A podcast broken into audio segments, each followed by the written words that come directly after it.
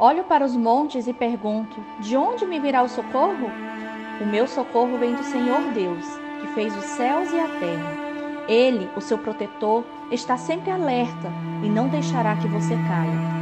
O protetor do povo de Israel nunca dorme nem cochila. O Senhor guardará você. Ele está sempre ao seu lado para protegê-lo. O sol não lhe fará mal de dia, nem a lua de noite. O Senhor guardará você de todo perigo. Ele protegerá a sua vida.